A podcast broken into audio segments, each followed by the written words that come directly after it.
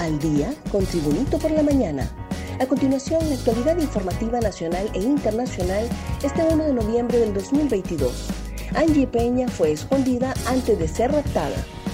Muchos vieron, pocos han hablado, pero lo cierto es que la joven Angie Peña nunca se ahogó en alta mar ni tampoco tomó un rumbo desconocido por voluntad propia, sino que desde que salió de Tegucigalpa con su familia, de vacaciones hacia Roatán, fue vigilada, monitoreada y perseguida por traficantes de mujeres y niñas, miembros de una enorme red de trata que opera en Islas de la Bahía. Existe un eslabón clave de la red criminal, quien se encuentra preso, el norteamericano Gary Johnston, de 63 años, capturado en flagrancia en Roatán el pasado 29 de agosto.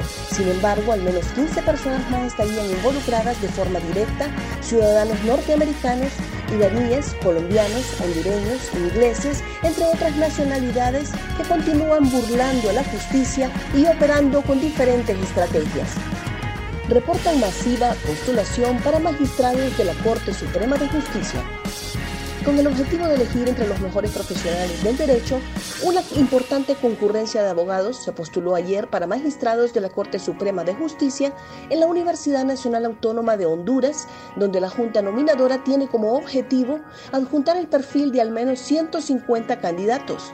Hasta las 12 de la noche de este lunes podían escribirse los candidatos a magistrados para la Corte Suprema de Justicia en el periodo 2023-2030, donde en base a los perfiles, la Junta Nominadora elegirá a 45 candidatos que se enviarán al Congreso de la República a más tardar el 23 de enero del 2023. Lisa viene con vientos de 75 kilómetros por hora. La Comisión Permanente de Contingencia declaró alerta verde durante dos días a partir de las 9 de la mañana de hoy en todo el territorio nacional. La alerta se debe a que según los pronósticos del Centro de Estudios Atmosféricos, Oceanográficos y Sísmicos, se formó la tormenta tropical Lisa, la cual se ubica al sur de Jamaica a más de 600 kilómetros de distancia al este del Cabo de Gracias a Dios y se desplaza en dirección a Belice, con una velocidad de 22 kilómetros por hora. Los modelos numéricos pronostican que existe una alta probabilidad que este sistema podría convertirse en un huracán categoría 1 en la noche del miércoles 3 de octubre y que mantendría una trayectoria lenta hacia el oeste y el noroeste. Francia reporta o trabaja para el Mundial. El centrocampista francés Paul Pogba no jugará el próximo Mundial de Qatar debido a una nueva lesión, esta vez un problema muscular en un muslo según anunció su abogado citado por la prensa deportiva francesa. Con Pogba del Juventus, la selección francesa campeona del mundo en Rusia 2018 pierde a otro referente de su centro del campo después de que N'Golo Kanté del Chelsea tuviera que renunciar hace pocas semanas también por problemas físicos. Hondureños inician huelga de hambre frente a embajada.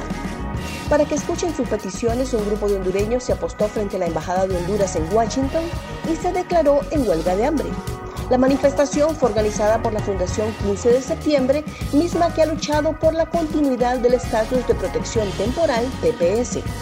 Por ello, realizaron un llamado a los catrachos de la zona a hacerse presentes y apoyar la lucha, misma a la que se hizo presente el artista nacional conocido como el Chevo.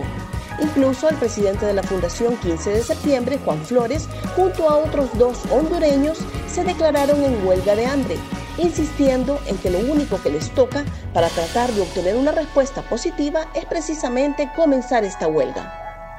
Más noticias nacionales con Tribunito por la Mañana. Ciclista muere ahogado en poza por una selfie. Un ciclista murió ahogado cuando intentaba captar un video y tomarse unas fotos tipo selfie en una poza del río Hondo al nororiente de Francisco Morazán. El fallecido fue identificado como Wilmer Maidena, originario y residente de la colonia Cerro Grande en Tegucigalpa. Según el parte forense, el capitalino habría perdido el balance y se resbaló cayendo dentro de la poza conocida como el Chorro. Planean aprobar la PAE para casos de violación. El titular de la Secretaría de Salud, José Manuel Matthew, dijo este lunes que la pastilla anticonceptiva de emergencia PAE será aprobada solamente para casos de violación. El funcionario participó en un foro sobre lucha contra el cáncer de mama organizado en Casa de Gobierno. Aunque la píldora se distribuye en Honduras de forma ilegal, el gobierno planea cambiar el estatus de la pastilla. La PAE la vamos a poner para las víctimas de violación porque no es un método anticonceptivo.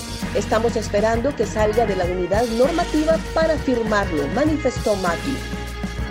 Publican en la Gaceta decreto que habilita sesiones del Congreso Nacional hasta el 24 de enero del 2023 el Congreso Nacional aprobó habilitar las sesiones legislativas desde el 1 de noviembre del año 2022 hasta el 24 de enero del 2023. El decreto fue publicado en el diario oficial La Gaceta con fecha miércoles 19 de octubre del 2022 en la edición número 36055 se explicó que la extensión se hace con la finalidad de aprobar temas de interés nacional que son impostergables y que se encuentran agendados. Decreto que protege a los diputados se debe derogar. El ministro de la Secretaría de Transparencia y Lucha contra la Corrupción, Edmundo Orellana, manifestó que el decreto 116-2019, que protege a diputados de investigaciones, debe derogarse, porque de eso depende la instalación de la CICI. ¿Cómo estamos de mal que sigue siendo importante el combate de lucha contra la corrupción cuando debió haber sido un problema resuelto desde hace muchos años? reconoció el funcionario. Gracias por tu atención. Tribunito por la Mañana te invita a estar atento a su próximo boletín informativo.